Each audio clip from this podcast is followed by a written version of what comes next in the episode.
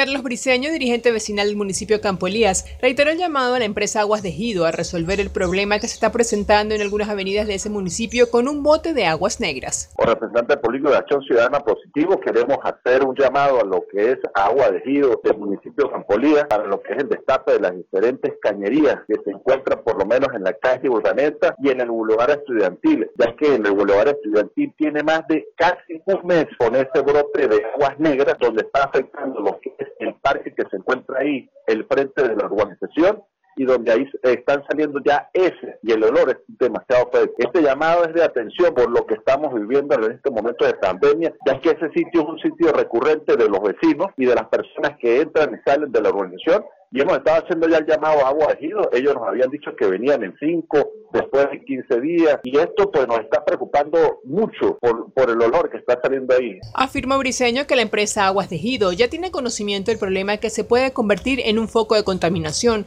Sin embargo, no ha dado respuesta oportuna. Por ello reiteró el llamado a Aguas de Gido. Narci Delgado, Noticias 993.